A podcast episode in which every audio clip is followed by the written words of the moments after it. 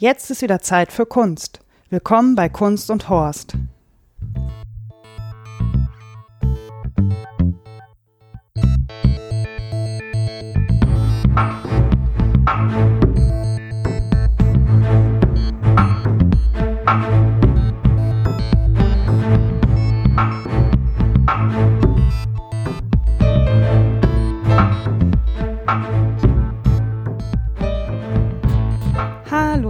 Und herzlich willkommen zur 36. Folge von Kunst und Horst. Mein Name ist Daniela Ishorst und ich begrüße meinen heutigen Gast, die liebe Ulrike. Hallo Ulrike. Hallo Daniela.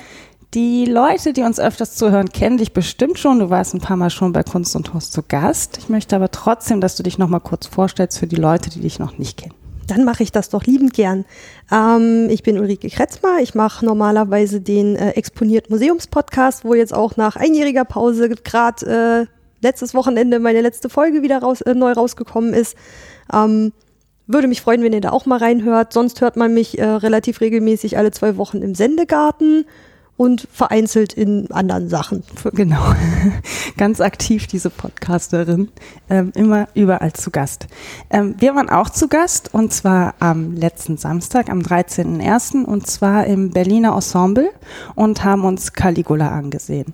Bevor wir über das Stück sprechen, möchte ich aber kurz mit dir über das Haus sprechen. Ähm, du warst, warst du schon öfters im Berliner Ensemble oder warst das erste Mal? Ich kann mich nur einmal dran erinnern, dass ich mal drin war zu Kafkas der Prozess. Da habe ich mir das mal angeguckt. Ich musste auch die ganze Zeit überlegen, ob es jetzt auch wirklich das war, weil ich weiß, wenn dann, wenn ich da war, dann saß ich oben auf dem ersten Rang. Heißt das der erste Rang, wo oben diese Die Logen. mhm. genau, also nicht wirklich so eine Einzelloge, aber eine Stufe erhöht.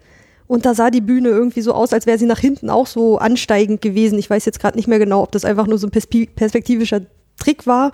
Ich habe das aber jedenfalls als ein gutes äh, ein gutes Stück auf jeden Fall in Erinnerung behalten. Also ich bin mit positiven Erinnerungen ins Berliner Ensemble wiedergegangen, weil der Prozess damals, den fand ich wirklich gut. Und Kafka-Stücke, finde ich, sind immer ziemlich schwierig gut äh, umzusetzen. Also ich habe erst ein Stück gesehen am Düsseldorfer Schauspielhaus, das war auch ziemlich gut. Äh, mein Lieblingsbuch von Kafka, Die Verwandlung. Aber nee, stimmt gar nicht. Ich habe der Prozess habe ich auch gesehen. Aber ich habe immer ein bisschen Sorge, dass Kafka-Stücke so was Albernes bekommen, weil ich immer das Gefühl habe, Kafka ist schwierig auf die Bühne zu kriegen. Ja, das hatte ich einmal, dass ein Kafka-Stück irgendwie nicht damit gespielt hat, dass für ihn, also in meiner Wahrnehmung ist für ihn immer alles ganz normal. Und sie haben so getan, als ob das jetzt schlimm wäre oder irgendwie bemerkenswert, was für ihn immer so ganz normal dargestellt wurde. Ich glaube, da ging es dann darum, dass irgendwie so ein Ball, glaube ich, selbstständig im Zimmer rumspringt. Und wenn ich in meinem Kopf Kafkas Stimme höre, wie er mir diese Geschichte erzählt, ist das immer so, ja, dann bin ich halt aufgewacht, ja, dann war dieser Ball am Springen.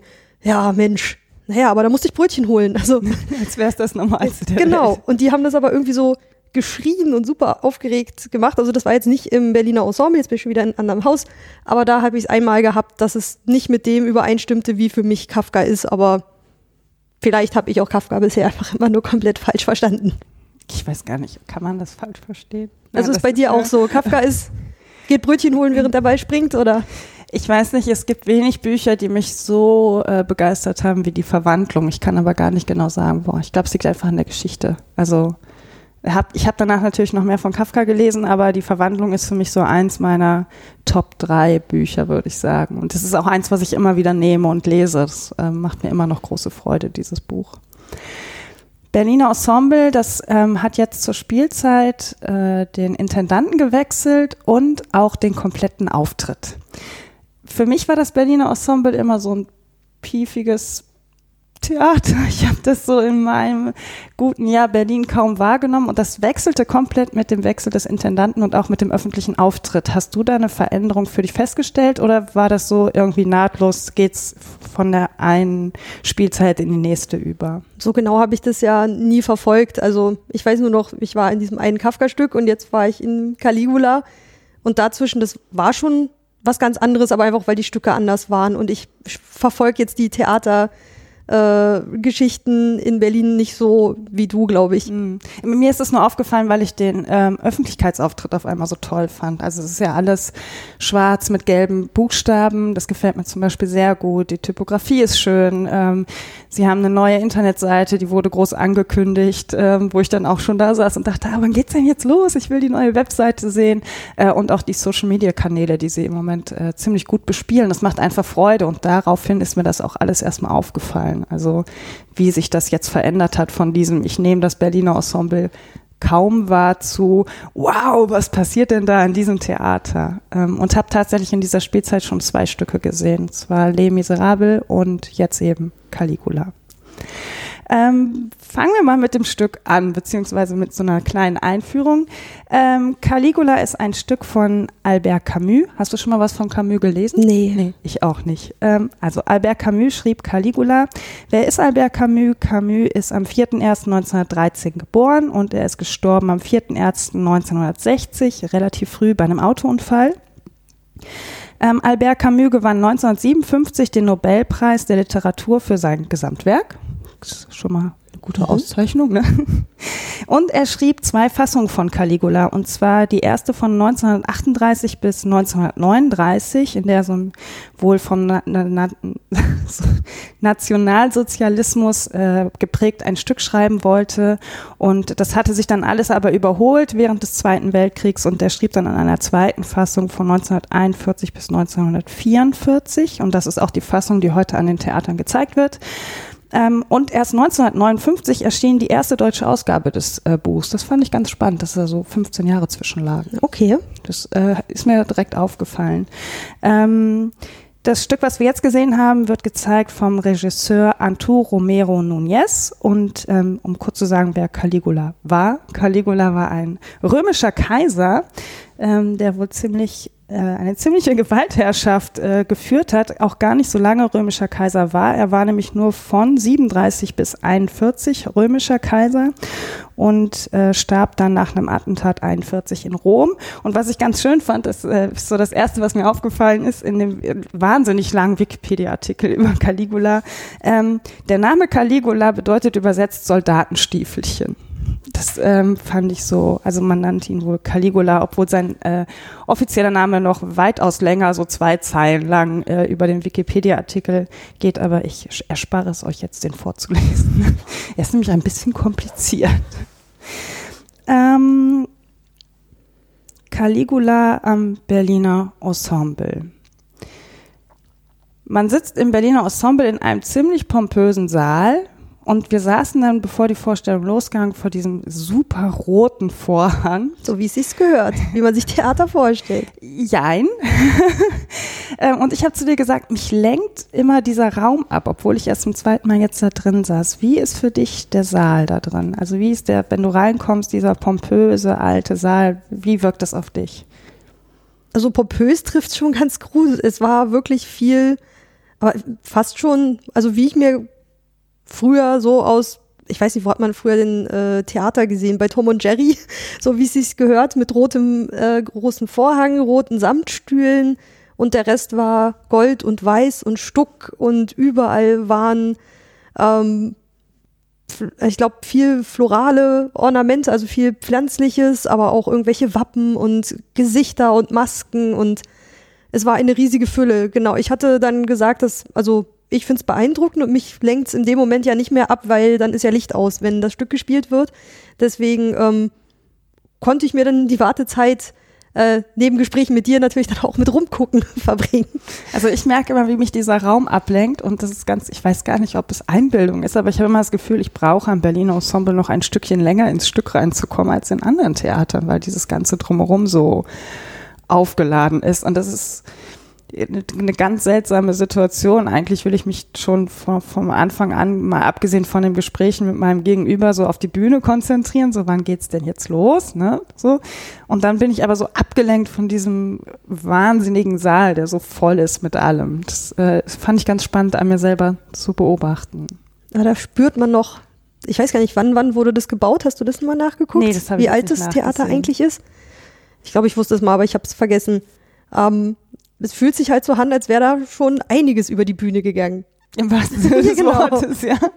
Das war so aufgeladen vielleicht durch, ich weiß nicht, ob du es gesehen hast, an der einen Seite hing so ein Wappen mit so einem, ich weiß jetzt gar nicht, was für eine Art Adler es war. Und da war aber, ähm, das fiel schon auf, weil der Stuck eigentlich nur weiß und gold war und es war so ein rotes Kreuz durch. Das ich weiß nicht, ich ob das ein, irgendein Symbol ist, was man dann absichtlich durchstreichen einfach wollte und nicht abschlagen. Das fand ich auch spannend, weil die Frage habe ich mir auch gestellt. Wieso ist da jetzt dieses rote Kreuz? Wir wissen es nicht. Vielleicht weiß es jemand und kann es mal beantworten. Das Berliner Ensemble ist ja schon ganz gespannt. Vielleicht möchte es uns Genau, antwittern und, es, und uns und- aufklären. Und uns aufklären, genau. Ähm, ja, Caligula ähm, wird von einer Frau gespielt. Und zwar von Konstanze Becker. Von der ich jetzt auch Fan bin. Yay! ich habe Konstanze Becker schon zweimal gesehen und zwar einmal in Medea, damals spielt es noch in Frankfurt und Penthesilea auch in Frankfurt und wird, es werden jetzt beide Stücke am Berliner Ensemble äh, gezeigt und da bin ich, als ich gesehen habe Medea in dieser Fassung in Berlin, bin ich bald ausgerastet vor Freude, weil ich mich bei dem Stück wirklich in Konstanze Becker verliebt ist das falsche Wort. Ich glaube, die hat mich einfach an die Wand gespielt. Und ich war jetzt sehr gespannt, wie sie diesen römischen Kaiser spielt. Wie hast du das empfunden, dass eine Frau einen römischen Kaiser spielt, der auch für seine Morde und seine Schreckensherrschaft bekannt ist? Also im ersten Moment ähm, fand ich es erstmal ein bisschen befremdlich. Wir saßen ja vorher noch in der Kantine und da kam so eine weiß äh, gekleidete Gestalt rein und du meinst, ach guck mal, da ist schon Caligula. Ähm, ich hatte keine Ahnung, wer es ist, aber dann danach auf der Bühne wusste ich, ah, es, ist- es ist sie wirklich. Und ich bin eigentlich normalerweise immer so ein bisschen, ich mag so männliche Stimmen eigentlich und es, es verstört mich manchmal so ein bisschen, wenn es dann doch von einer Frau gespielt wird. Aber sie, es war, sie hat das so großartig gemacht. Sie, also ich habe irgendwie vielleicht äh, drei Minuten gebraucht, bis sie dann das erste Mal, erst hat sie ja nur hinterm Vorhang geredet, da ist so Caligula und jetzt so eine Frauenstimme. Na, irgendwas hat sich da in mir, keine Ahnung, Klischees, Vorurteile, Rollenbilder, alles wurde kurz, kurz auf den Kopf gestellt. Und aber als sie dann nach vorne trat, mit so weiß gekleidet, weiß geschminkt und die Haare unterm Latexmützchen oder was auch immer die da benutzen, äh, versteckt und da einfach losgelegt hat und so da diesen Psycho gegeben hat, ich habe ihr voll abgenommen. Also ich fand es auch gut, großartig. Konstanze Becker. Also ich habe mich irre gefreut. War das gerade die Steigerung? Ja, Gut, ich- besser, best und ich, äh, ähm, die Steigerungsform, die höchste ist es Konstanze ist ein Becker. bisschen unfair, weil ich halt merke, dass ich immer unter diesem Eindruck von Medea jetzt stehe. Also ich habe das Stück, glaube ich, 2013 oder 2014 gesehen und ich bin da mit so einer Wucht aus diesem Theater rausgegangen. Ich habe es jetzt schon zweimal gesehen und guck's mir jetzt auf jeden Fall nochmal an, weil es einfach so eine Naturgewalt an Schauspiel war. Und ich stehe, auch bei Penthesilea habe ich das gemerkt und auch jetzt bei Caligula, ich stehe immer noch unter diesem Eindruck dieses Stücks, obwohl da jetzt schon Jahre zwischenliegen. Und deswegen, wenn ich das so Konstanze Becker einsortiere in diese drei Stücke, dann ist Medea halt großartig und Penthesilea ist gut und Caligula ist auch gut, obwohl ihr das wahrscheinlich gar nicht gerecht wird, weil sie eben sehr gut ist in ihrer Rolle. Aber ich es immer an, an Medea messe. Das macht es vielleicht ein bisschen schwierig. Das könnte natürlich sein, aber ich war noch ganz, das war das erste Mal, dass ich von ihr Notiz genommen habe überhaupt. In dem Stück wird auch eine Frauenrolle von einem Mann gespielt und zwar spielt Oliver Krauser Caesonia. Caesonia ist die Geliebte von Caligula. Das ist äh, der Mann, der die ganze Zeit dieses wahnsinnig schöne Kleid anhatte, oben mit so einem Korsett und drunten dann so einen schwarzen Rock an. Ähm, hat dich das genauso irritiert, dass ein Mann eine Frau spielt oder ist das dann wieder Nee. was anderes? Ähm, ich habe ja ziemlich lange mich im Schwulenmuseum rumgetrieben als Praktikantin und äh, während meiner Bachelorarbeit und als Ehrenamtliche Männer in Frauenkleidern, die Schwestern der Petu perpetuellen Indulgenz. Das in die Richtung habe ich es irgendwie schon 3000 Mal gesehen. Und von dem Typen war ich dann irgendwie auch massiv begeistert, wie er mal mit seiner Stimme gespielt hat. Die war großartig. Manchmal so ein Stimme, bisschen ne? kieksig und dann wieder zwischendurch. Ja, aber jetzt doch machen wir es. Er hat so eine ganz tiefe, kräftige Stimme. Ne? Das Oh ist ja. mir auch sofort aufgefallen. Oh ja. Ah, Ulrike ist hin und weg. Nee, den, den fand ich wirklich gut. Der konnte damit wirklich spielen. Ich glaube, der weiß, was er für eine, als Schauspieler für eine Bühnenpräsenz hat und was für eine Wirkung er haben kann, wenn er dazwischen wechselt. Das An den ist- richtigen Momenten. Das ist spannend, weil ich mich nämlich gefragt habe, ob seine Bühnenpräsenz durch seine Stimme äh, herrührt oder ob es wirklich seine körperliche Präsenz ist und konnte das für mich nicht einordnen. Also für mich war es, weil er in den richtigen Momenten weiß, wann er spielen muss mit seiner Stimme und seiner Erscheinung. Hm. Gehen wir einmal kurz die Rollen durch. Es sind nämlich gar nicht so viele Schauspieler und Schauspielerinnen, die spielen. Ähm, wie gesagt, Konstanze Becker spielt den Kaiser Caligula. Oliver Kraushaar spielt äh, Caesonia, die Geliebte von Caligula. Aljoscha Stadelmann spielt Helikon, das war äh, der Sklave, den äh, Caligula wohl befreit hat. Dann haben wir Patrick Güldenberg als Scipio, das ist ein Freund von Caligula oder was für Caligula halt ein Freund ist. Allerdings hat Caligula Scipios Vater umbringen lassen und die beiden sind trotzdem noch miteinander befreundet.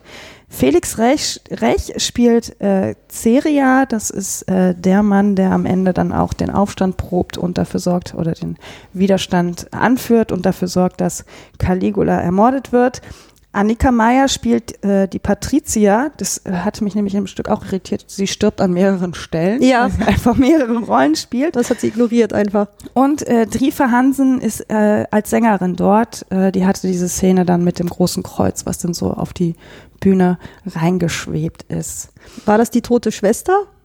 Nee, die, die tote schwebte? Schwester heißt, die hieß anders. Oh, da müsste ich jetzt nachgucken. Ach so, ich hatte das nämlich ohne die Geschichte vorher gelesen zu haben oder irgendwelche Besetzungen, dachte ich, das wäre so der Geist der toten Schwester, die am Anfang ja eigentlich nur benannt wurde, dass die das wäre, die noch über allem schwebt. Nee, die ähm, hat eine Sängerin gespielt, ab, vielleicht sollte das die Schwester sein, das ist natürlich jetzt Interpretationssache, aber die hieß, glaube ich, Drusilla oder so. Mhm. Also, äh, genau. So hieß zumindest die Schwester. Genau, Drusilla ist Drusilla. die Schwester, ja. Ähm, so fängt auch das Stück an. Ähm, das Stück fängt an, indem ein ein, erstmal ein Clown, auf die Bühne kommt und anfängt, Witze zu erzählen und das nicht sucht. Mhm. Es war ein bisschen, also man wusste erstmal nicht, was, was, was jetzt kommt. Also sie haben ja ein bisschen auf die Folter gestellt. Aber es war irgendwie, sie hat es ganz sympathisch gemacht. Es war ja wirklich so dieses Randtasten und Worte nicht finden. So ein bisschen wie erste Podcast-Versuche, immer so, ja, genau. Und so ein angedeuteter äh, Ratschlag, der aber irgendwie nicht so vorvollendet war. Aber es war nicht Fremdschämen, fand ich. Nee, fand ich auch nicht. Und dann kommen die äh, Figuren so nach und nach auf die Bühne, bis auf Caligula. Und alle haben so Clownskostüme an, aber irgendwie so unheimlich. Nicht schön. Nee, die Haare waren alle ganz schütter. Sie hatten alle erstmal Perücken auf, hatten alle volles Gesichtsmake-up, aber den Mund schon so geschminkt, dass er halt nicht lachend war, sondern traurig oder so über den ganzen Hals nach unten oder so ging. Ja, und sahen halt wie sehr traurige Clowns aus. Mhm. Und hier der Scipio spielt, der hatte ja sogar die, die so schwarze Striche über dem Mund, dass es ein bisschen aussah, als wäre ihm der Mund zugenäht worden. Ach so, für mich war es ein Totenkopf und das waren die Zähne. Ah, das kann auch sein. Für mich war, ich musste eh, ich habe mich an vielen Stellen so an Saw erinnert gefühlt so diese Saw-Filme. Ja, ja. Da musste ich ein paar Mal dran denken. Als ich Scipio das erste Mal gesehen habe, musste ich da auch dran denken. Ich gedacht, irgendwie sieht so aus, als hätte ihm jemand den Mund zugenäht. Ich hatte viele Horrorfilme. Assoziationen. Ja, klar. Gerade S, das Essen nochmal in die Kinos kam, ist noch nicht so lange her. Ähm, später auch mit dem, als der eine die Axt hinter sich herzieht, das sind ja so diese Clown-Prank-Videos. Ich weiß nicht, ob du die kennst, mhm. die auf YouTube rumgingen, die ich irgendwie absolut nicht witzig finde wenn einer in der Tiefgarage als Cloud verkleidet eine Axt hinter sich herzieht und hinter dir herrennt. Nicht witzig. Ähm, es vereinte viele Sachen, vor denen ich sowieso schon irgendwie äh, eine komische Einstellung gegenüber habe. Ich finde Clouds ganz furchtbar unheimlich. Ich finde, nichts ist unheimlicher als jemand, der sich sein Lachen aufgemalt hat. Wenigstens hatten sie kein aufgemaltes Lachen, sondern sahen von Anfang an gruselig aus. Ähm, Menschen mit Masken, die kamen ja später auch noch. Also Hauptsache irgendwie nicht das eigene wahre Gesicht und kleine Mädchen, die Blockflöte spielen. und dann auch noch braune, lange Haare haben. Oh so weißen Kleidchen und ja. Also ich glaube, es gab doch schon ziemlich viele Ansätze an aktuelle popkulturelle Horrorfilm. Äh, Elemente. Mm. Ich habe mich auch tatsächlich dabei ertappt, wie ich abends hier zu Hause saß und dachte, hm, ja, das ist schon ein bisschen unheimlich. Also irgendwie war es ja doch ganz Als hätte man einen Horrorfilm geguckt.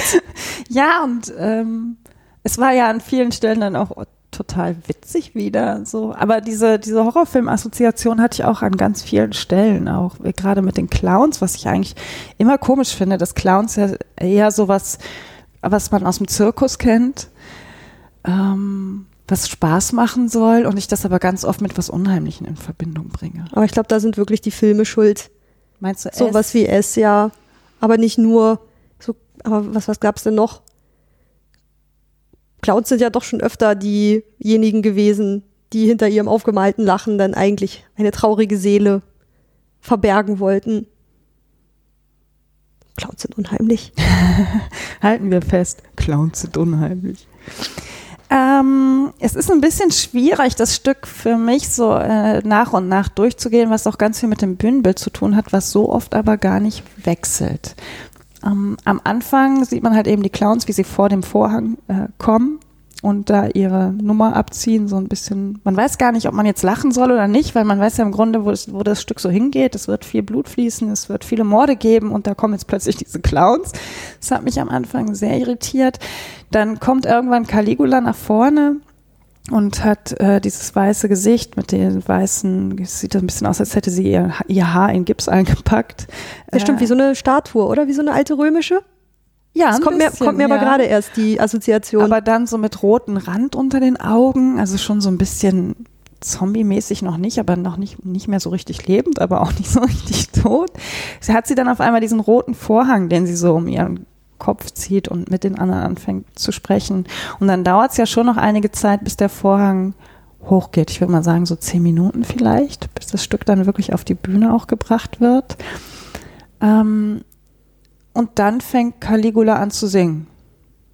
Und zwar ein Stück von Marlene Dietrich. Ach, das wusste ich nicht. Ich auch nicht, aber es steht in diesem wunderbaren Begleitheft. Das ist wirklich das schönste Begleitheft, was ich äh, je zu einem Theaterstück hatte. Da kann man später noch was zu sagen. Ähm, ich wusste auch nicht, von wem das Stück ist, aber sie fängt ein Lied an von Marlene Dietrich zu singen. Und ähm, da hatte ich so ein bisschen das Gefühl, das Publikum wird unruhig. Das war auch nicht mein Lieblingsteil, muss ich gestehen. Das Mädchen, was später am Kreuz gesungen hat, das fand ich schon passender. Ich wusste aber am Anfang einfach nur nicht, wo will dieses Stück jetzt eigentlich hin? Gerade waren wir vor der Bühne, da waren diese Clowns und die haben die ganze Zeit daran gearbeitet, dass Caligula jetzt endlich nach vorne kommen soll und auftreten soll. Und dann kommt er und singt dieses Lied. Aber da war ich noch nicht in der Geschichte, deswegen war das für mich irgendwie so ein bisschen losgelöst. Dachte, okay, jetzt wir können auch weitermachen in der Geschichte. Wir haben doch keine Zeit. Wir wollen in anderthalb Stunden möglichst viele Morde sehen. ähm, ja, mich hat es auch ein bisschen irritiert und ich habe an der Stelle gemerkt oder mich gefragt, ob Theaterpublikum oft keine Zeit hat. Meinst du, wir waren alle gehetzt? Ich merkte, wie es um mich herum so unruhig wurde, weil vielleicht auch keiner wusste, wo es so richtig hingeht. Ich weiß aber, dass ich das letzte Mal, als ich am Berliner Ensemble war und ähm, Les Miserables gesehen habe, was ja nur sechs Stunden geht, Nur. dass es so eine Stelle gibt, äh, wo zwei in einem Haus miteinander sprechen und während den drei, vier oder fünf Minuten klingelt die ganze Zeit das Telefon und keiner geht ran. Und du merktest, je länger das dauerte, dass keiner ans Telefon ging, dass die Leute immer nervöser wurden und eigentlich wollten. Eine sagte irgendwann sogar, das Telefon klingelt. Ich dachte, ja, wir hören es alle, aber wahrscheinlich geht keiner dran. So. Und das gleiche Empfinden hatte ich jetzt ein bisschen, als äh, Caligula anfing, das Lied von Marlene Dietrich zu singen, dass die Leute eigentlich weiter wollten und sich das jetzt nicht angucken wollten und so eine Unruhe kam auf einmal auf. Das war auch die Zeit, wo das erste Telefon klingelt. es rappelten leider zwei Handys. Das äh, fand ich auch ziemlich störend. Ah, die sind mir zum Beispiel gar nicht aufgefallen. Ich habe zwischendurch noch immer gemacht, hä, ich habe noch gar kein Handy gehört. Aber vielleicht haben- waren es auch Klingeltöne, die ich nicht wahrgenommen habe oder so. Aber während des Singen merkte ich so, dass das Publikum ein bisschen unruhig wurde. Habe ich gedacht, da habe ich mich gefragt, ob die Leute keine Zeit haben, sich dann auch, irgendwie muss man ja erstmal so einen Anfang finden, um da reinzukommen. Wie ging es denn dann weiter? Es gab viele lange Dialoge. Ja, ich, ich habe auch noch mal im Nachhinein versucht, äh, die Handlung irgendwie zusammenzukriegen. Aber ich habe irgendwie auch schon eine Weile gebraucht, um überhaupt die Namen der einzelnen Akteure klarzukriegen, weil die halt immer nur so zwischendurch mal ganz punktuell genannt wurden. Aber dann, wer die dann wirklich waren, wusste ich dann nicht. Klar wurde irgendwann mal gesagt, hey, Scipio. Aber ich wusste dann immer noch nicht, wer das ist, weil ich mir vorher die Geschichte dazu nicht noch mal angeguckt hatte. Ein bisschen absichtlich, weil ich es einfach wirklich auf mich zukommen lassen wurde. Ich wusste auch nicht, dass es blutig wird und da Morde kommen. Auf die habe ich jetzt gar nicht gewartet. Ach so, ich schon. Ich so. Ich dachte, was Dani raussucht, wird schon gut sein. Ich gehe einfach mit. Ähm, Caligula verliert seine Schwester, Schwester Drusilla ähm, und äh, ich, ich meine, sie wird auch ermordet. Und er fängt darauf hin, eine Herrschaft des Grauens eigentlich zu entwickeln. Und zwar gibt er vor, dass ähm, alle Leute ihre Testamente auf den Staat überschreiben sollen, damit der Staat sofort die Einnahmen bekommt und das nicht erst über Steuern irgendwie reinbekommen. Ach ja, stimmt, das hat er danach erzählt. Ah, das war die Ansprache und danach. er will den Mond. Caligula will den Mond. Er will das Unmögliche. Ähm, er will sich mit den Göttern irgendwie ähm, gleichsetzen äh, und äh, gibt seinem Sklaven oder seinem früheren Sklaven, wie heißt er noch, Helikon, den Auftrag, ihm den Mond zu besorgen. Ähm, und das fand ich, also ich habe das Stück vorher auch nicht gelesen. Ich wusste ungefähr, worum es ging, weil ich mir mal äh, den Artikel über Caligula selber durchgelesen habe und mir auch durchgelesen habe, was das Berliner Ensemble auf die Webseite geschrieben hat. Habe mich dann aber so tief mit der Geschichte auch nicht befasst. Und ich befürchte fast, dass das ein Fehler war. Im Nachhinein, mich nicht ein bisschen intensiver mit dem Stück befasst zu haben, weil ich ganz oft den Faden verloren habe. Da weiß ich auch immer nicht, ob muss Theater gehen so sein, dass man sich vorher nochmal komplett einliest oder sollte das Stück das so weit transportieren, dass man irgendwie mitkommt? Ah, das ist dann wahrscheinlich wirklich an, an dem, der das Stück auf die Bühne bringt, wie er das möchte. Also ich bin nicht völlig mit völligem Unverständnis daraus. Das meine ich gar nicht. Ich habe nicht das Gefühl gehabt, ich hätte die Story jetzt nicht verstanden. Ich habe schon verstanden, worum es ging, aber ich habe ganz oft also an mehreren Stellen gemerkt, ah, was, wie, wo, wie. Und es ist ja gar nicht so viel los auf der Bühne. Also so viel passiert ja nicht. Also dass da jetzt Mengen, zum Beispiel Mengen an Requisiten auf einmal aufploppen, ja, dass du dann permanenten Bühnenwechsel hast oder so. Es gibt nur einen großen Bühnenwechsel, wenn ich mich recht erinnere, und das ist, wenn sie diese ähm, Stangen reinschieben. Da haben wir auf einmal einen großen Bühnenwechsel von einem leeren Raum, dann diese Stangen, die ich sofort mit Orgelpfeifen assoziiert habe. Ich glaube, die Musik war auch ein bisschen in die Richtung dann plötzlich, dass es nach, ja, Orgelmusik klang. Es könnte aber auch irgendwie so eine Art Wald oder so gewesen sein.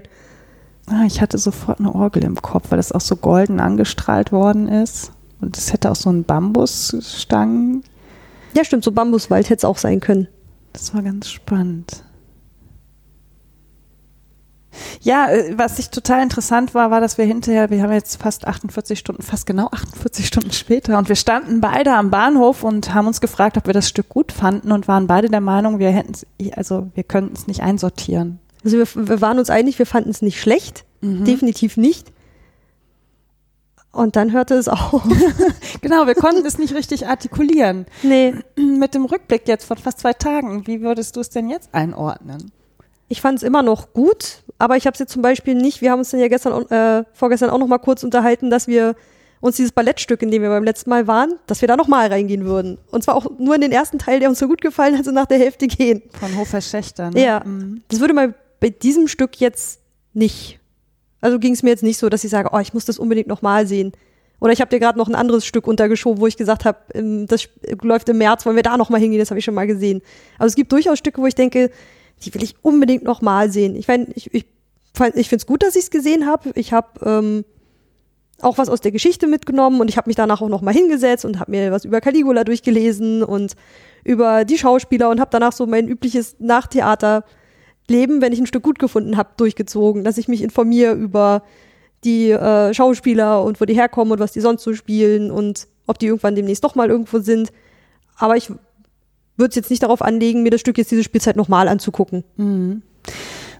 Ich habe mich nach dem Stück relativ intensiv jetzt am Wochenende nochmal damit beschäftigt, was ich normalerweise gar nicht so intensiv tue und fand es spannend zu beobachten, dass ich aus einem Theaterstück raus bin, was ich bis jetzt noch nicht einsortieren kann, aber seit gut einem Tag nichts anderes oder sehr wenig anderes mache, als über dieses Stück nachzudenken und darüber nachzudenken, wie ich es denn fand und wie es umgesetzt worden ist und ob ich jetzt nicht doch mal Caligula lesen müsste und wer war überhaupt Albert Camus. Ich habe mich dann Samstagnacht hier auf der Couch wieder gefunden und habe Dokumentationen gesucht und wollte gerne mehr über diesen Menschen erfahren, der dieses Buch geschrieben hat und habe dann gedacht, Vielleicht ist es genau das, was Theater dann auch schaffen kann, dass man mit wenig Wissen über ein Stück irgendwo reingeht, das Stück an sich, wie es umgesetzt ist, gerade nicht einsortieren kann, aber dann trotzdem das Bedürfnis hat, sich danach weiter damit zu beschäftigen. Das war eine ganz spannende äh, Beobachtung, die ich gemacht habe, weil ganz oft gehe ich ja in Stücke, weil ich ein Buch gelesen habe oder weil ich irgendwann mal Hamlet gelesen habe oder was,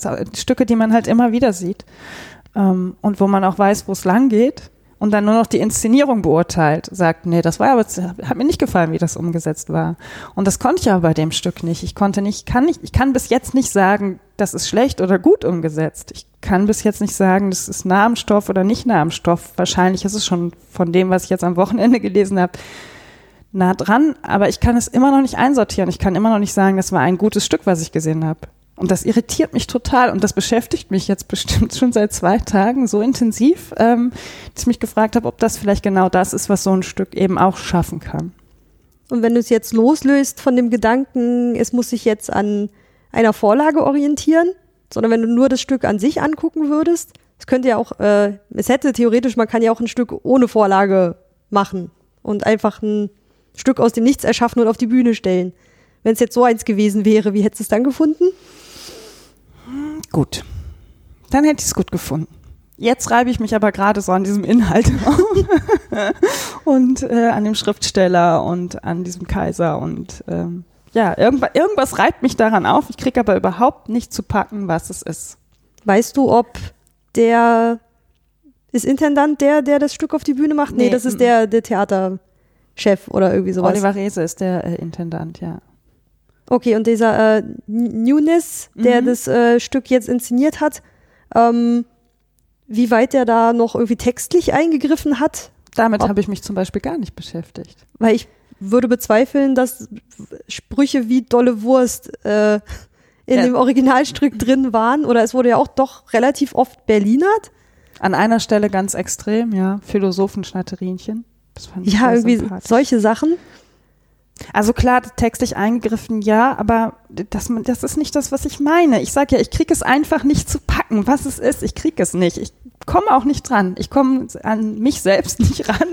Es ist eine ganz absurde Situation, die ich ähm, nicht kenne. Kenne ich nicht. Also ich, ich komme auch nicht daran, das zu, zu werten. Ähm, es zu deuten, zu sagen, das ist eine ganz absurde Situation. Und in der befinde ich mich jetzt seit zwei Tagen. Es macht mich ganz wild. Also ich merke, wie ich ganz selber in Rage darüber gerate. Ich denke, also du musst doch jetzt mal hier irgendwie zu einem Schluss kommen, aber wahrscheinlich muss ich, ich muss, muss ich ja gar nicht.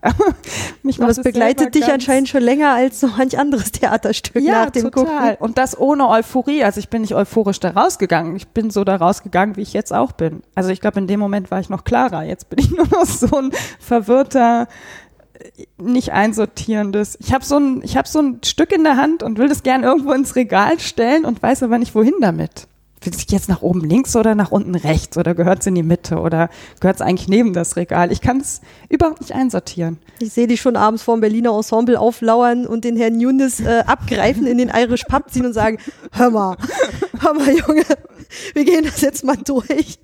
Das musst du mir jetzt mal erklären. Was hast du da getrieben? Und es ist ja ein toller Abend. Das ist ein schon ein schönes Stück und eine schöne Inszenierung. Es ist nicht so überladen. Es gibt nicht viele Requisiten. Was mir zum Beispiel total gut gefallen hat, ist, dass es ähm, Kunstblut immer aus diesen großen Flaschen direkt ja, von alleine rauskommt. Also wie geil, ja, diese ganze einfach so zu tun, als würde man jemanden erstechen und da fliegt nur so das Blut aus der Flasche.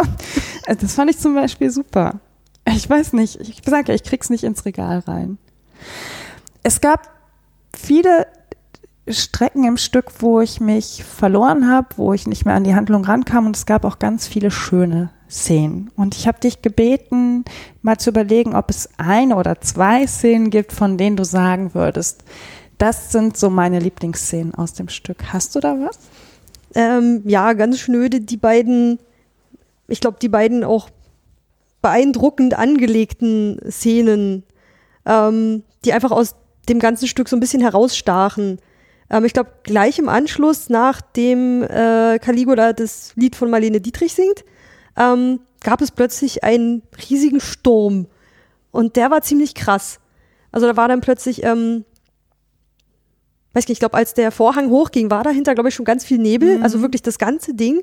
Dann war es so, ähm, stückweise beleuchtet, dass es so aussah wie wabernde Wolken, wo nur an manchen Stellen Licht war oder auch so wie Blitze und Donner und es war wirklich ein Wind, der durchs ganze durchs ganze Publikum durchging. Also ich habe wirklich zwei Reihen vor mir einen Herrn mit äh, leichten Haaren, die flatterten so im Wind. Also ich dachte, das fühlte sich nur so an, es war auch einfach super windig. Und es war halt wirklich, als ob da jetzt gerade so ein Sturm aufgetreten ist. Außerdem zog da so das erste Mal dieser, dieser Theatergeruch, der mich wie in kaum einem anderen Stück, wo ich mich dran erinnern kann, so intensiv war wie in diesem. Ich weiß nicht, ob es dadurch kam, dass die halt so die Luft einmal ordentlich durchgequillt haben.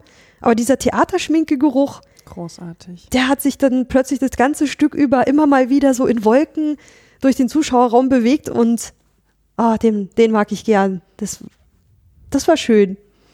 Es regnet auch in dem Gewitter oder kommt, nee, das kommt später mit. Das kommt Regen. später erst. Stimmt. Also, es gibt dieses Gewitter und Caligula steht in der Mitte und, also Gewitter, es ist dieser Nebel, der einmal durch den ganzen Zuschauerraum geblasen wird und diesen Wind und hinter ihr machen die Clowns so komische, also sie, stehen so nebeneinander, halten sich an den Händen und machen so komische Bewegungen, so wie Wellen oder Aber so ein bisschen abgehackter, so glaube ich. hin und her. Und das ähm, war eine sehr schöne Szene und eben dieser Rauch, der so durch das Ganze und auch dieser Wind. Also dann ist man Mhm. plötzlich so mit auf der Bühne. Das mag ich ja immer sehr, wenn man das Gefühl hat, man ist so Teil des Ganzen und sitzt nicht nur da und konsumiert irgendwas. Ja, da verschwamm die Grenze dazwischen ein bisschen. Mhm. Und die zweite Szene war dann auch, dann, das ist jetzt wieder ein arger Sprung, ist dann einfach die allerletzte, wo Caligula ermordet wird und dann auf seinem kleinen, war das ein kleines Piano oder sowas? Ja, irgendwie so ein kleines Tasteninstrument, wie so Es ein. erinnerte mich an äh, die Peanuts. Da hatte ich auch dran gedacht, ja. So dieses winzige, es war eigentlich genau das, es war ein winziges Klavier und ähm, sie liegt dann rücklings, die Arme links und rechts von sich weggestreckt und der Vorhang fällt auf ihre Brust. Also es gucken eigentlich nur noch ihr Kopf und die beiden Arme unter dem roten Vorhang raus und sie ist halt so ganz weiß und richtet dann halt irgendwie noch mal ein paar Worte ans Publikum, die ich jetzt aber gar nicht noch mal äh, zusammenkriege. Es ging irgendwas um Caligula ist nicht tot, Genau. sondern lebt weiter in euch allen oder irgendwie sowas. Das hast du schon super zusammengefasst, aber es gibt ja dieses wunderbare Begleitheft, da steht es nämlich drin und äh, der Epilog von Caligula ist, also Caligula spricht ja selber, sie sagt dann, in dem Fall ist ja Caligula eine Frau, nein, Caligula ist nicht tot, er ist da und da, er ist in einem jeden von euch. Wenn euch die Macht verliehen wäre, wenn ihr das Leben liebtet, würdet ihr sehen, wie dieses Ungeheuer oder Engel, die ihr in euch tragt, entfesselt losbrechen. Das sind die letzten Worte von Caligula. Und das finde ich, ich hasse Caligula dafür. ich finde es so grausam. Du hast diesen Mann mit so viel Macht ausgestattet, der mordend durch die Welt rennt, der ähm, alles dafür tut, um selbst seine Macht zu erhalten. Wahrscheinlich auch permanent in dem Wissen, dass er selber irgendwann sterben muss. Ähm, und auch gewaltsam sterben wird und äh, hält uns dann allen so den Spiegel vors Gesicht. So, wenn ihr die Macht hättet, die ich habe, dann würdet ihr euch alle genauso verhalten. Ähm, Da gibt's ja genug psychologische Experimente, die auch in diese Richtung schon einiges bewiesen haben. Mhm. Und das hält er dem Publikum dann nochmal in diesem Stück dann auch zum Schluss so vor. Und habe ich gedacht, boah, du bist.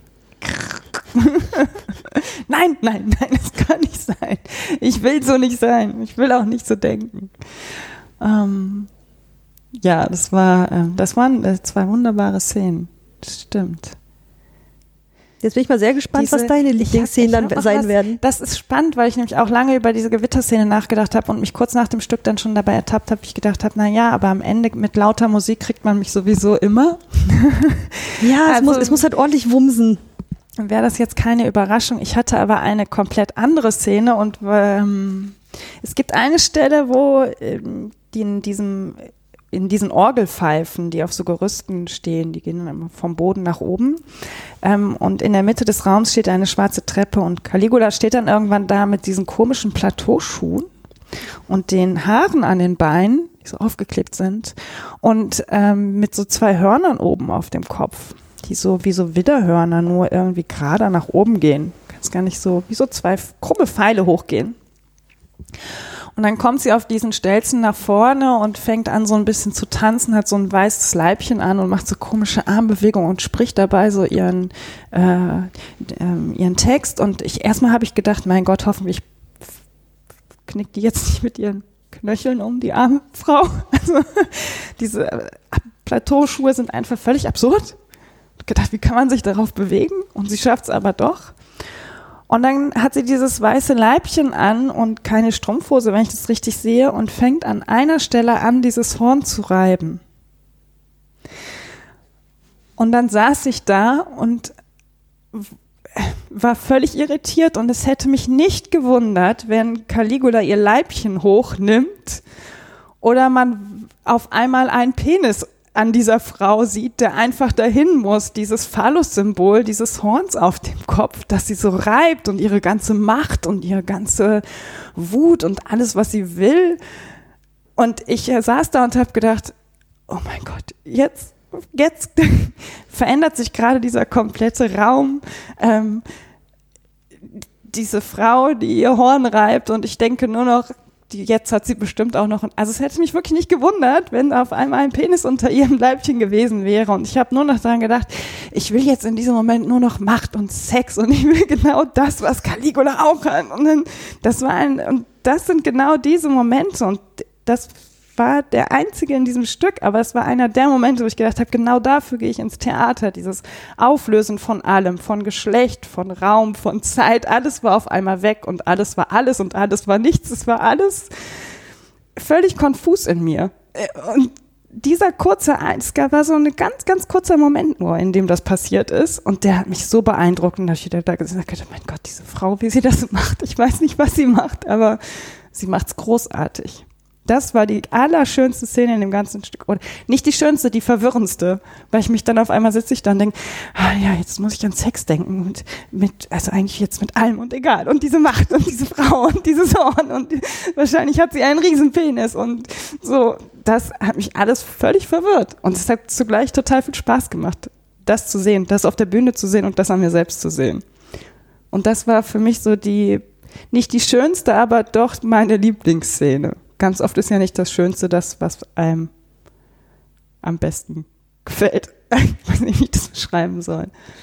Oder nicht das, was jetzt unbedingt am lautesten und buntesten war, sondern ja, bei dir anscheinend irgendein Detail, was mir irgendwie ganz schön, äh, was mir nicht aufgefallen ist. Also ich hätte jetzt nicht sagen können, dass sie irgendwann lassiv ihr Horn gerieben hätte. Ich war einfach so verwirrt davon, zu überlegen, was will sie jetzt darstellen? Ist sie jetzt irgendeine ägyptische Gottheit oder irgendwie sowas?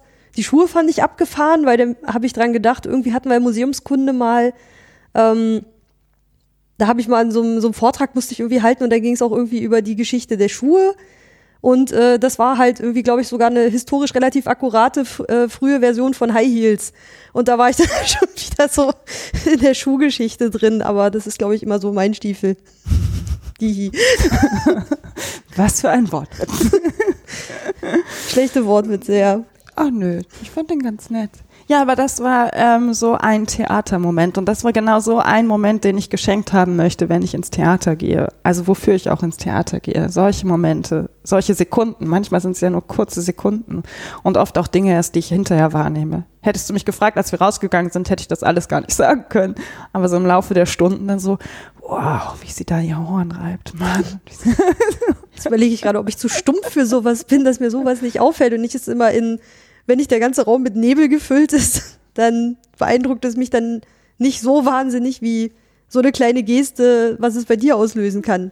Oder ich habe einfach wahrscheinlich ganz andere Tr Trigger oder ja, sowas. Wahrscheinlich, ja. Vielleicht äh, sind es bei dir. Ich, ich sag ja, für mich war auch diese Gewitterszene eine ganz tolle Szene, aber ich habe mich dann wieder selbst während der Szene schon dabei ertappt, wie ich dachte, ja, aber eigentlich ist es auch immer zu einfach, weil ich, für mich selber, weil ich weiß, dass man mich damit immer kriegt. Mit Nebel, mit Musik, lauter Musik, mit Dunkelheit, mit Lichtspielen und Tanz, so. Und diese Clowns tanzen immer. Und damit kriegst du mich immer. Also, wenn sowas in einem Stück ist, kriegst du mich immer. Und so im Laufe des Stückes merkte ich dann, nee, das ist es aber jetzt gerade nicht. Irgendwie ist es doch ein anderer Moment. Oder auch dieser Regen auf der Bühne wie ich das genossen habe. Es wurde kühl in dem Raum. Auf einmal fängt es an zu regnen. Caligula lässt sich voll regnen. Großartig. Aber ich habe hab schon mal drauf gewartet, weil irgendwie Weil immer so alle, tropfte, ne? ja, weil es immer mal wieder ein einzelner Tropfen. Ich so, okay, wann kommt das Wasser? Das ist, ah, Das ist so das hat mich lustig. abgelenkt. Hat, mich hat es auch ein bisschen abgelenkt und in meiner Vorstellung war es so ein Riesentopf mit Ketchup. Ich, Ja, ich habe auch Ich überlegt, hab- so Gott, kommt da jetzt gleich so, es hätte mich nicht gewundert bei den Horrorclowns und was sie da gemacht haben, dass sie nicht auch die, wie ist sie, Carrie von Stephen King?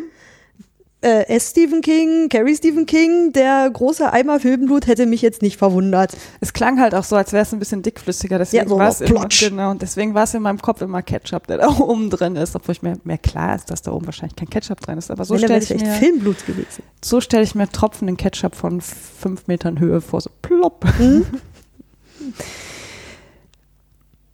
Es gibt noch eine Szene, wo wir gerade schon mal über die Requisiten gesprochen haben. Das Bühnenbild ist ähm, ein bisschen aufwendiger, aber die Requisiten an sich sind relativ einfach. Ich habe ja mal Richard der Dritte an der Schaubühne gesehen und habe gedacht, ich hätte da den schönsten Mord in meinem Leben beobachtet und muss das jetzt nach Caligula leider revidieren. Es tut mir leid. Aber es gibt eine Szene mit einem roten Ballon. Ach, mit einem das. roten Herzballon. Oh, das fand ich ein bisschen albern. Echt? Ja. Oh, wie geil. Jetzt können wir diskutieren. Okay, ähm, magst du erzählen, was passiert? Ähm, Caligula tötet im Endeffekt seine Geliebte, den Namen äh, Caesonia? Caesonia, ähm, indem er ihren Brustkorb als Blasebalg missbraucht und an ihrem Mund damit einen roten Herzluftballon aufpustet. Und der dann zum Schluss platzt und damit stirbt. Caesonia. Aber ich fand den roten Herzluftballon und dieses Pft, Pft, Pft auf ihrem Brustkorb dann irgendwie doch ein bisschen albern. Ich fand es so geil. Mir hat es so gut gefallen. Vor allem muss, muss man jetzt dazu wissen, Caligula hat in diesem Moment diese braunen Haare mit den so geflochtenen Zöpfen und dieses Blockflötenkleidchen an und so Kniestrümpfe, weiße Kniestrümpfchen. Sie sieht also quasi aus wie eine Fünfjährige. ähm, ja, und äh, sie pumpt halt diese Brust auf und ich fand es so großartig, weil es eben so absurd, es hätte auch, wie du sagst, albern, lächerlich wirken können und auf mich war es so, was für eine schöne Idee, kein Blut fließt und trotzdem weiß ich, dass jetzt jemand stirbt. Und zwar Caligulas Liebe. Das fand ich so toll dargestellt. Aber klar, es hätte auch albern. Nee, auf mich hat es nicht albern gewirkt. Ich fand's super. Ich fand, es war ein schöner Theatermord. Das changierte für mich sowieso immer zwischendurch im ganzen Stück, dass es immer mal wieder, oder ich zumindest unsicher war, ob ich jetzt gerade lachen soll oder nicht. Der, äh, der, der, der, der Mord an Caesonia passiert auch relativ am Ende des Stücks, kommt nicht mehr so viel. Ähm, eigentlich können wir auch schon darüber sprechen, wie es so im Ganzen war. Wenn du sagst, du hast, warst nicht sicher, ob du jetzt lachen oder Naja, ob das weinen eine nicht, Schwein- aber- aber ob das jetzt eine Stelle äh, ist, über die man lachen kann oder nicht. Wie war es denn im Gesamten dann für dich? Ähm, also ich hatte an manchen Stellen dann manchmal schon gedacht, hätten sie es jetzt noch weitergetrieben, vielleicht mit dem Berliner und dem tolle Wurst und so. Dass ich gedacht hätte, ja, wenn davon jetzt noch mehr käme, dann wäre es jetzt, glaube ich, für mich doch ein bisschen albern an manchen Stellen gewesen. Aber es hat immer genau vorher die Kurve gemacht. Und dann kam wieder irgend so ein Psychospielchen von Caligula, wo er dann wieder jemanden, äh, weiß ich, diese eine Szene, die fand ich noch super gut, fällt mir jetzt gerade noch ein, wo die, die Clownin, ähm, wie hieß sie im, äh, im Stück? Das Mädel, das eine Clownsmädel. Die ganz am Anfang kommt. Ja, Ähm, Patriziana spielt sie. Patriziana. Genau. Patricia, genau. ähm, die an der einen Stelle etwas einnimmt und Caligula ihr jegliche Arten und Weisen aufzählt, dass sie jetzt eigentlich tot ist. Ach so, wo sie das Asthma-Spray nimmt und Genau, wo sie, Mhm. sie behauptet, es ist ein Asthma-Medikament und er so, okay, du hast jetzt entweder mich angelogen, heißt du bist tot. Zweitens, du hast gerade ein Gegengift genommen und unterstellst mir, ich will dich umbringen, das heißt, du bist jetzt tot. Und seht irgendwie alle, alles spielt darauf und alles kann er genau so hindrehen, dass es jetzt genau nach seinem Willen geht. Das war schön Psycho. Und das hat dann so eine Momente, wo dann vorher irgendwie wieder die Clowns irgendwie absichtlich ein bisschen rumklamaukt haben oder wo es irgendwie so ein bisschen grenzwertig war. Das waren immer so die Momente, die dann immer wieder so, ah, geil. Mhm. Jetzt hat er es wieder nach seinem Willen geschehen lassen. Mhm. Oder sich so hingebogen. Biegt sich alles hin. Wie es ihm passt, ne? Ja, so ein Ja. bisschen Pipi Langstrumpf-mäßig. Nur ein bisschen abgedrehter. Nur ein mörderischer. Mhm. Ähm, ja, das ist äh, interessant, dass du sagst, die Kurve gekriegt, weil ich hatte oft das Gefühl, das Stück an sich weiß nicht, wo es jetzt hin will. Also für mich war, ich weiß, dass ich an manchen Stellen sehr laut gelacht habe im Ja. Theater, weil es so köstlich war. Und trotzdem hat es für mich oft die Kurve nicht bekommen. Ich hatte, ich war nicht in so einer Grundstimmung von Grusel oder Ekel oder angewidert sein von Caligulas Machenschaften und hatte oft das Gefühl, es waren Tacken zu albern an manchen Stellen. Kann aber jetzt gar nicht sagen, welche Stellen. Das ist auch interessant. Ich kann dir nicht sagen, an welchen Stellen, aber ich hatte oft den, obwohl ich an zwei Stellen weiß, ich sehr gelacht habe, weil das so absurd, überhaupt nicht lustig war, eigentlich, was da gerade passiert. Ich musste aber trotzdem laut lachen. Ähm, und kippte immer so von links nach rechts, von links nach rechts und wusste gar nicht so richtig, ja, aber in irgendeine Richtung muss, müsste, für mein Empfinden müsste das doch jetzt gehen. Aber dann wäre es ja vielleicht doch ein Horrorfilm geworden. So der irgendwie in Nein. seiner ganzen, seine ganze Zielsetzung ist, dich zu erschrecken und im Gruselstatus zu halten. Ja, dass, ich mich gegruselt hätte oder dass, das- dass man so diese Horrorfilm-Assoziation hat, hat ja auch was mit der Art und Weise zu tun, wie es umgesetzt worden ist.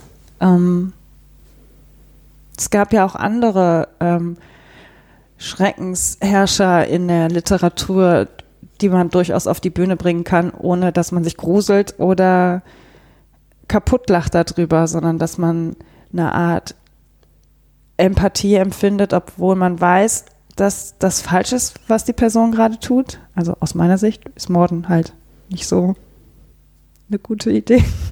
ähm, in dem Sinne falsch, ähm, aber auch einen gewissen Hass entwickeln kann für so eine Figur. Und das hatte ich bei Caligula nicht. Nee, ich Ihr hab grad- gegenüber keinen Hass entwickelt oder Ich so musste eine grad auch Anti- überlegen, ob ich ihn jetzt- Antipathie habe ich ihr gegenüber entwickelt. Ob ich ihn jetzt hinter dem, nee, ich stehe nicht hinter dem, was er getan hat, aber er hat halt auch, Entschuldigung, er hat halt auch nie was gemacht. Also es wurde immer nur gesagt, er hat deinen Vater getötet.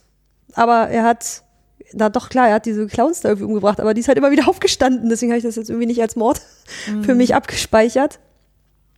Ich würde vielleicht dadurch, dass es vielleicht auch so reduziert war in den Requisiten, ist irgendwie das, was er dann wirklich gemacht hat, gar nicht so richtig bei mir angekommen. Also es war jetzt nicht, dass er irgendwie Mö- Mörder viele Leute abgeschlachtet hätte, weil irgendwie sind die dann alle liegen, äh, Wieder aufgestanden. wieder aufgestanden und haben dann doch wieder weitergelebt. Oder es wurde nur gesagt, er hat deinen Vater getötet, willst du ihn nicht auch umbringen? Ich habe heute noch mal so ein bisschen nachgedacht, auch gerade in Bezug auf die Szene, wo der äh, ehemalige Sklave ihm den Mond wirklich bringt, wo er das Seil so reinzieht. Ähm, ich hatte so ein bisschen äh, die Assoziation heute beim Denken, es erinnert mich an den Cirque du Soleil nur in Horror. Den habe ich noch nie gesehen. Und das fasst so mein ganzes Empfinden für das Stück zusammen, was ganz seltsam ist. Weil ich es trotzdem gut fand. Also ich habe den Cirque du Soleil mal live gesehen und habe mir auch mal ein Stück in Las Vegas im Fernsehen angeguckt. Also nicht in Las Vegas, sondern das Stück war in Las Vegas und ich habe es zu Hause im Fernsehen gesehen. Und so ein bisschen hatte ich die Assoziation vielleicht auch an den Clowns von Cirque du Soleil in einer leichten Horrorfassung ohne dass man nachts nicht mehr ins Schlafzimmer will. Das war das, so, dieser Satz würde für mich persönlich das ganze Stück zusammenfassen, was abwertend, abwertender klingt, als es tatsächlich gemeint ist. Aber diese Assoziation bleibt so am Ende noch übrig. Das sind halt Clowns, die mit dem Stück immer menschlicher werden. Also die Schminke verläuft irgendwann und so. Ich glaube, das hatten wir noch nicht gesagt. Also sie reiben sich irgendwann die Schminke weg und auch die ollen Perücken sind irgendwann weg. Und irgendwann sieht man halt die Schauspieler darunter. Oder die, die Person. Ich, ich merke, ich, ver, ich verknüpfe immer mehr mit den Schauspielern dann im Endeffekt, wie toll ich die fand. Aber nicht unbedingt, ich mache es nicht an der Rolle fest, dass ich sage, Scipio war so geil, sondern halt der äh, Schauspieler, der es gemacht hat. Mann, der aber konnte aber gut mit der Stimme spielen. Oder so. Ich, kann es gar nicht so richtig auf, auf einen Satz runterbringen, merke ich gerade. Ich merke auch, dass der Satz gemeiner klingt, als er gemeint ist. Das ärgert mich. Aber er fasst es so zusammen. Ich krieg's nicht anders äh, zusammengefasst. Hast du denn einen Schauspieler oder eine Schauspielerin, wo du sagen würdest, der oder die ist mir besonders hervorgestochen? Lass mich mal kurz gucken. Zettel. Welcher war der mit den lavendelfarbenen Haaren mit dem zugenähten Mund? Scipio. Dann Patrick Gulden, Güldenberg. Ja! Den, ich auch. Cool, den fand ich, den fand ich richtig gut. Ich meine jetzt mal abgesehen von den beiden, also von Konstanze Becker, klar, aber die läuft so ein bisschen außer Konkurrenz, da wissen wir schon, die ist gut. Und der andere, der ihre Geliebte gespielt hat. Das ist hier äh, Oliver Kraushaar. Oliver Kraushaar. Also der war auch gut, aber sonst eigentlich, den irgendwie, den fand ich, der ist mir noch dann am meisten im Gedächtnis geblieben, der Patrick Güldenberg. Geht mir auch so. Ich habe ähm, Patrick Güldenberg spielt auch in Leben Miserabel mit und da ist er mir schon aufgefallen. Ich habe ihn vorher noch nie groß wahrgenommen. Ähm, ich, wahrscheinlich habe ich ihn mal irgendwo im Fernsehen oder so gesehen. Ich habe ihn aber noch nie am Theater gesehen. Und ich weiß, bei Les Miserables habe ich schon gedacht, boah, was ist denn das für ein Typ? So. Und jetzt äh, bei Caligula habe ich wieder gedacht, ah, wie geil, jetzt kannst du den noch mal ein bisschen genauer angucken. So, ich gedacht, wie, also wie, den muss man echt im Auge behalten. Ich, krass. Also ich war total positiv überrascht, obwohl er vielleicht für viele, die viel ins Theater gehen, schon so, ja, Patrick Güldenberg kennt man doch, aber ich kannte ihn ich halt fand nicht. ihn jetzt auch nicht. Und fand ihn super gut und gedacht, mein Gott, wie gut er spielt. Das, ähm, bisschen gespuckt hat er. ein bisschen, ja, genau, super. Ich finde das ja immer super, wenn Schauspieler und Schauspielerinnen auf der Bühne spucken. Ich habe so Angst um die in der ersten Reihe. Genau. Aber den fand ich in beiden Stücken grandios. Hat mir super gut gefallen. Und interessant, dass du das auch so siehst. Finde ich cool. So. Dass äh, uns beiden der gleiche aufgefallen ist. Ja gut, und Konstanze Becker, ich sag ja, für mich ist sie immer so mit Medea verknüpft, dass ich ähm, da ein bisschen Schwierigkeiten habe, was mir auch ein bisschen leid tut. Würdest du denn sagen, jetzt kommen wir mal so zur kompletten Einordnung, dass man sich auf jeden Fall die anderthalb Stunden Zeit nehmen sollte, sich das Stück anzugucken oder lohnt es sich eher nicht? Also es lohnt sich schon. Ich würde jetzt vielleicht nicht quer durch Deutschland dafür anreisen, aber wenn ich in Berlin bin und äh, mir im Berliner Ensemble was angucken möchte, würde ich sagen, kann man sich durchaus angucken. Mhm. Ist jetzt nicht mein ultimativer, das musst du gesehen haben, da würden mir noch ein, zwei andere, andere Sachen einfallen.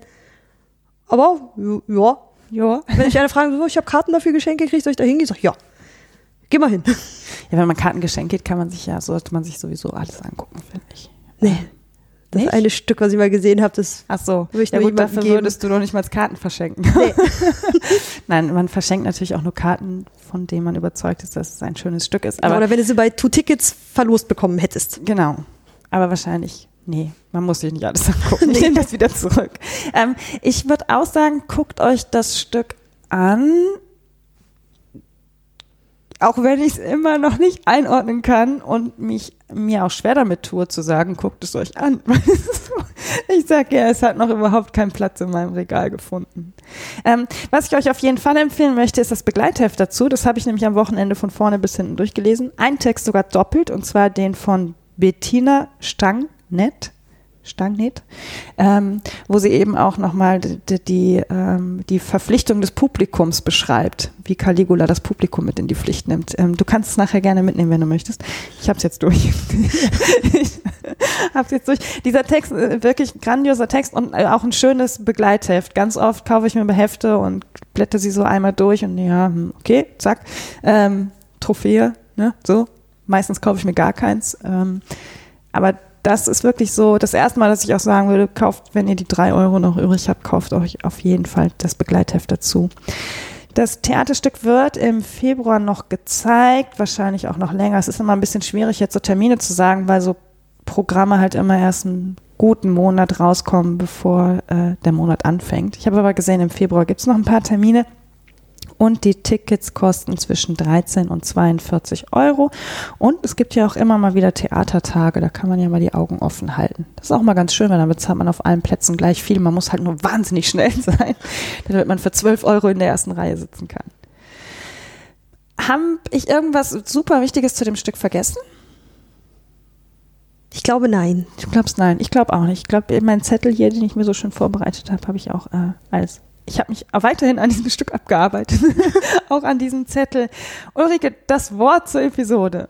Hast Ich vergesse eins? es immer wieder. Und bist jedes Mal überrascht. Du, dabei bist du jetzt schon zum vierten oder zum fünften Mal zu Gast bei mir. Ähm, ähm, ähm, äh, Okay. Theaterblut.